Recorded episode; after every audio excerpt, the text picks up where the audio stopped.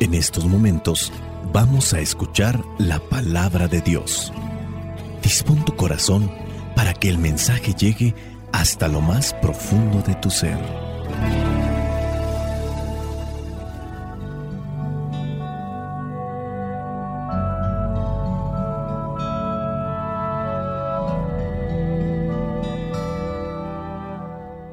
El Evangelio que la iglesia nos presenta para el día de hoy corresponde a Lucas capítulo 15 versículos del 1 al 10. Dice así, todos los que cobraban impuestos para Roma y otra gente de mala fama se acercaban a Jesús para oírlo. Los fariseos y los maestros de la ley lo criticaban por esto diciendo, Este recibe a los pecadores y come con ellos. Entonces Jesús les dijo esta parábola. ¿Quién de ustedes si tiene cien ovejas y pierde una de ellas, no deja las otras noventa y nueve en el campo y va en busca de la oveja perdida hasta encontrarla? Y cuando la encuentra, contento la pone sobre sus hombros y al llegar a casa, junta a sus amigos y vecinos y les dice, alégrense conmigo, porque ya encontré la oveja que se me había perdido.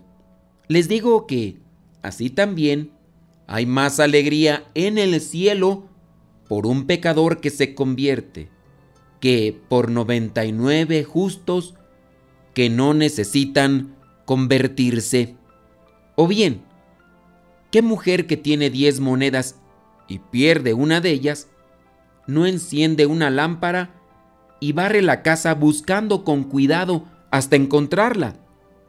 Y cuando la encuentra, reúne a sus amigas y vecinas y les dice, alégrense conmigo, porque ya encontré la moneda que había perdido. Les digo que así también hay alegría entre los ángeles de Dios por un pecador que se convierte. Palabra de Dios. Te alabamos, Señor. Señor Jesucristo, nuestro divino Salvador. Gracias te damos por tu infinito amor. Te escuchamos en la palabra te recibimos y adoramos en la Eucaristía, te servimos en los hermanos.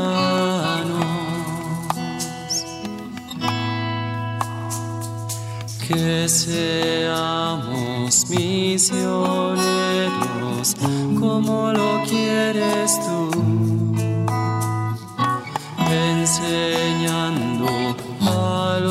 hombres el fuego de tu amor.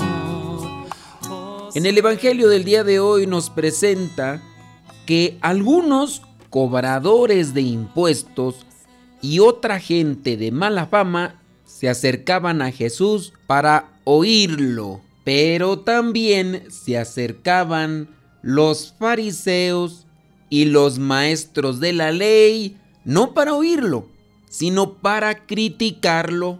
Y entiéndase pues que los maestros de la ley y los fariseos estaban a cargo de la palabra de Dios. Si entendemos que Dios ya se había manifestado a su pueblo, que buscaba la conversión por medio de los profetas, les invitaba a tener conciencia de sus actos que se reconciliaran con Él, dejaran los ídolos, dejaran de hacer las cosas malas, dejaran de ser injustos y se portaran bien, que cambiaran su corazón. Este es un mensaje constante en la palabra de Dios. Estos son fariseos, estos son los maestros de la ley, los que tendrían que ser anunciadores de ese mensaje que ya se viene anunciando desde hace mucho tiempo, pero pareciera ser que lo han dejado a un lado y ahora solamente se dedican a analizar quién hace las cosas conforme a como ellos consideran o como ellos creen. Si pudiéramos ponerle un adjetivo a estos fariseos y a estos maestros de la ley, podría ser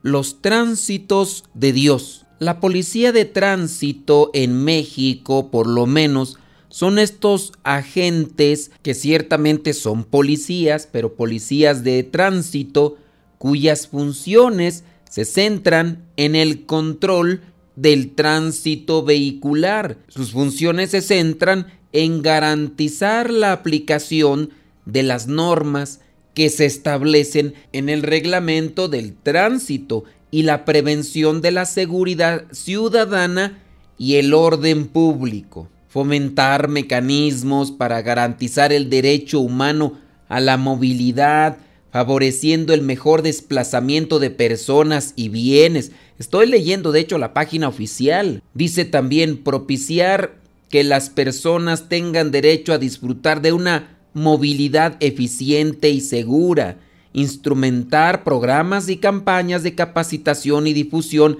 permanentes de cultura de movilidad, verificar las condiciones bajo las cuales se pueda propiciar la movilidad mediante el uso de transporte público y medios alternativos a través de un diseño adecuado del espacio público. Y de ahí para allá vienen un montón de funciones que ahora que las veo yo me pongo a pensar, si realmente todos los policías de tránsito hicieran esto que está aquí, obviamente las situaciones del tráfico las situaciones del desplazamiento vehicular fueran muy diferentes. Pero, ¿qué es lo que pasa en su mayoría con los policías de tránsito que lejos de ponerse a aplicar todas estas funciones o llevarlas a cabo, el buscar que las personas corrijan en su modo de manejar, de estacionarse, en su modo de desplazarse, mucha gente le tiene miedo a los policías de tránsito porque pareciera ser que ahora más que ayudar, se dedican a extorsionar. Más a extorsionar que ayudar. Bueno, ya me estoy desviando del punto, pero es una referencia de cómo los maestros de la ley tenían dentro de su objetivo ayudar, los maestros de la ley, los fariseos, de ayudar al pueblo con la palabra, con la ley, para que caminaran en este mundo mejor realizando las cosas que agradaban a Dios, pero se desviaron. Ahora, lejos de ponerse contentos porque estos cobradores de impuestos y gente de mala fama se habían acercado con Jesús para escucharlo, donde había una posibilidad que se diera un cambio porque los cobradores de impuestos eran caracterizados por la mayoría como personas nefastas, porque ciertamente los impuestos que cobraban eran altísimos, pero era más bien una imposición por parte del gobierno romano que tenía sometido al pueblo de Israel. Algunos llegan a decir que estos cobradores de impuestos, muchos de ellos, cobraban más, abusaban en cierto modo para su beneficio y muchos de ellos tenían bienes materiales porque estaban engañando también al gobierno romano y le estaban quitando a la gente dinero de más. Por eso la misma gente no los quería. Eran considerados como malos, eran considerados como pecadores. Pero no todos eran malos. Saqueo mismo llega a decir, Maestro, si he robado, les voy a devolver tanto por ciento a los que les haya robado. Porque llegamos a pensar que Saqueo era un ratero. Pero por lo que percibimos, Saqueo tenía un buen corazón cuando comienza a confesarse delante de él y delante de la más gente. Hoy ha llegado la salvación a esta casa. Y bueno, también hay que recordar, por ejemplo, uno de los mismos apóstoles era cobrador de impuestos, en este caso Leví, o también llamado Mateo, era cobrador de impuestos. Cuando Jesús lo ve que está ahí en esa mesa, le dice, ven y sígueme y lo siguió. El hecho de que se pusieran a escuchar a Jesús, el hecho de que se pusieran a oírlo, es algo pequeño que da esperanza. En la carta a los Romanos capítulo 10 versículo 17 dice, así pues, la fe nace al oír el mensaje y el mensaje viene de la palabra de Cristo. Aquí hay esperanza porque estos que tienen mala fama, que se están quizá portando mal, están escuchando a la palabra viva, están escuchando a Cristo. Y eso quiere decir que hay posibilidades de cambio. Pero pues vienen estos maestros de la ley, estos fariseos, y comienzan a criticar a Jesús diciéndole, este recibe a los pecadores y come con ellos. Te digo que hay gente que no ayuda y es la que más estorba a veces con sus comentarios. Gente envidiosa, gente llena de maldad en su corazón. A veces hasta lo hacen inconscientemente de cómo ponen trabas, cómo ponen piedras en el camino para que los otros tropiecen. Y ya Jesús viene con las parábolas la de las cien ovejas, después también vendrá con la parábola de la moneda. Dios está haciendo todo lo posible por acercarnos a Él. Dios quiere rescatarnos a todos. Y Dios quiere que pongamos también de nuestra parte para ayudar a otros. Pero quién sabe cómo nos estaremos comportando. Hay personas que no están nada a gusto con las cuestiones religiosas. Se la pasan critique y critique, levantando falsos, generalizando, diciendo que no existe Dios o echando pestes en contra de los que estamos al frente de la iglesia. Pienso yo que si hemos comprendido el papel de ser cristianos, tendríamos que buscar que las personas hagan el bien que tengamos un camino de rectitud y de justicia y que no solamente andemos por la vida mirando quién hace bien o quién no las cosas de la fe, las cosas que corresponden a la religión. Hay personas que no creen lo mismo que yo. Hago un video, hago un escrito, pertenecen a otros grupos religiosos y vienen a criticarme que esto sí, que esto no, que aquello, lo demás. Y pienso que lo que quiere Cristo aquí es que ayudemos a la conversión, no que nos dediquemos a estar actuando como en este caso los tránsitos vehiculares o los policías de tránsito en México. Yo no sé en otros países, pero en México muchos así son. No todos, pero sí muchos. Y así pareciera ser que dentro del cristianismo hay cristianos tránsito o tránsitos cristianos dedicándose solamente a buscar quién se equivocó, quién dijo sí, quién dijo no, y más que ayudar a que las personas reaccionen, reflexionen sobre su modo de vida, nos estamos dedicando a señalar las cosas que nosotros creemos están mal. Misericordia quiero y no sacrificios, conocimiento de Dios más que holocaustos, vendrá a decir nuestro Señor Jesucristo. Y de hecho estas dos parábolas, las de las ovejas y la de la moneda, son las parábolas de la misericordia. ¿Quién de ustedes si tiene 100 ovejas y pierde una de ellas, no deja las otras 99 en el campo y va en busca de la oveja perdida hasta encontrarla? Y ya cuando la encuentra, se pone alegre, contento. Les dice a sus amigos, les dice a los demás que la ha encontrado, que la ha recobrado. Hay dicha, hay alegría en aquel que es Dios representado en este buen pastor, que no quiere que se pierdan sus hijos. La moneda también es algo de valor, es algo preciado. Somos nosotros mismos para Dios y Dios no quiere que nos perdamos. Nos está buscando. Les digo que así también hay alegría entre los ángeles de Dios por un pecador que se convierte. Busquemos nuestra conversión, busquemos la conversión de los que se han alejado de Dios. Y si es que vamos a corregir las cosas malas de la fe de los que conocemos que están actuando mal, no nos dediquemos a hacer juicios. Más bien, con caridad, con amor y con misericordia y con fundamento, mostremos cuál es el camino que lleva a Jesucristo, porque Él es el camino, la verdad y la vida. Aunque yo caiga, tú me levantas. Aunque me pierda, tú me encuentras. Cuando estoy solo, siento que me acompañas. Tú eres mi pastor, mi Dios, mi todo. Aunque hay dolores, tú me Cuando me asusto, me tranquilizas. Cuando mi vida se oscurece, me iluminas. Tú eres mi Señor, mi Dios, mi todo. sobre mis llagas pones heridas se van sanando. Te doy mi vida tan imperfecta, eres mi victoria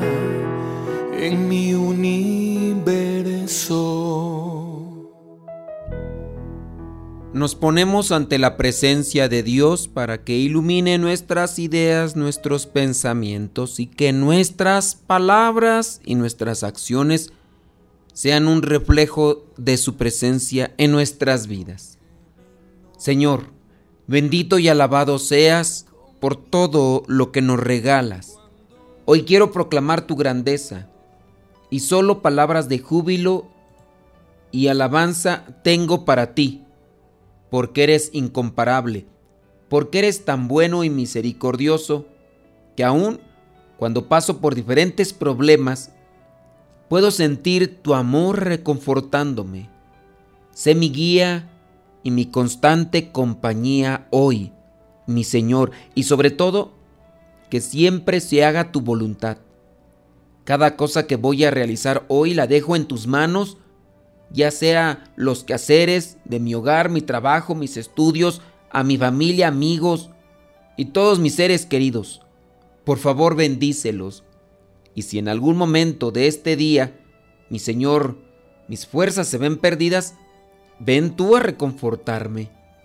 Coloca en mí aquellas ganas de salir adelante, aquel entusiasmo por vivir un día lleno de tu amor, que pueda ser optimista y dejar atrás los pensamientos negativos, pues quiero ser libre de poder creer y tener la convicción de que tú vas delante de mí como escudo protector ante todo el mal y la injusticia que me acosan. Cuídame a mí y a todos los que amo de cuanta maldad pase en el mundo. Señor, no permitas que nos hagan daño, que seamos timados o víctimas de abuso. Toma nuestras vidas en tus santas manos y guárdanos como esos hijos tuyos que somos. En este día, Dios victorioso, quiero pedirte también con mucha fe y esperanza por todas aquellas personas que no te conocen y por las que no quieren hacerlo por aquellos que viven sin fe en medio de problemas y adicciones, aquellos que sufren enfermedades físicas o mentales, por las víctimas de violencia y por tanto hijo tuyo que está en el mundo sin sentir tu amor. Señor, abrázalos y ayúdalos a volver a ti.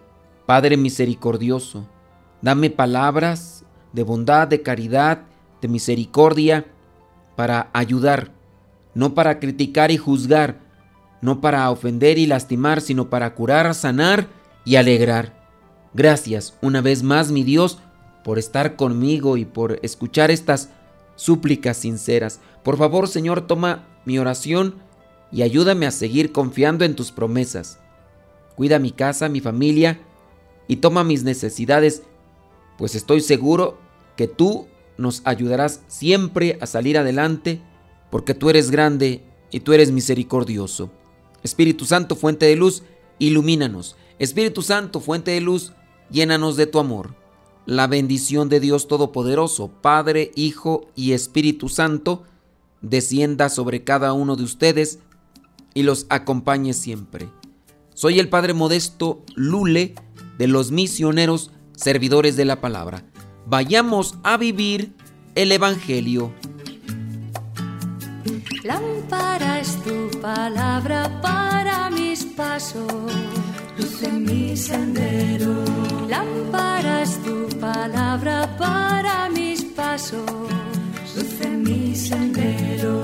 Luz, tu palabra es la luz.